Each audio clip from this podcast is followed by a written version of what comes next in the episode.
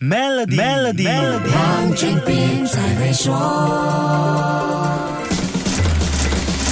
你好，我是黄俊斌。再过一个星期，世界上又有一家大型书店要消失了，说的就是英国的 Book Depository。这家书店在这个电子化时代究竟有什么了不起的地方呢？这家总部设在伦敦的线上书店成立于2004年，售卖的书籍种类超过两千万种。很多爱书之人会通过这家书店买到一些比较专业、小众或者不太热门的书籍。所以从种类、价钱到售后服务，书迷都爱极了 Book Depository。我请书迷医疗。评论员也是书籍作者的翁诗传医生来告诉你他的用户体验。一些冷门书也能够找得到，顾客服务好。一般上有问题电邮给他们，他们会在一天之内回答。然后有一些书没有来到或者是太慢，他们其实会补寄，不寄钱。书的价钱比很多本地书店便宜，书的包装也很好。呃，一般上寄来的时候没有损坏，而且它也没有。用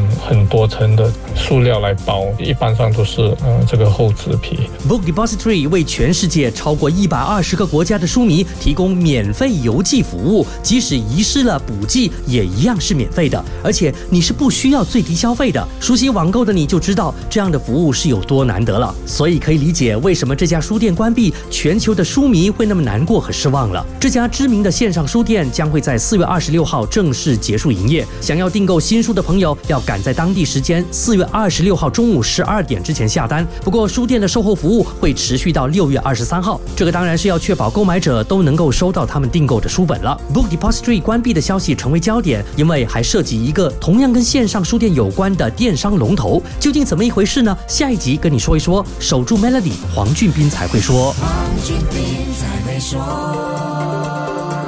使用全新 American Express Explorer Business Platinum Card 赚取永不过期的 Membership Rewards Points，还可以免费进入超过一千三百个机场贵宾室。立即浏览 Maybank dot my slash A M E X Explorer，开启您的探索之旅。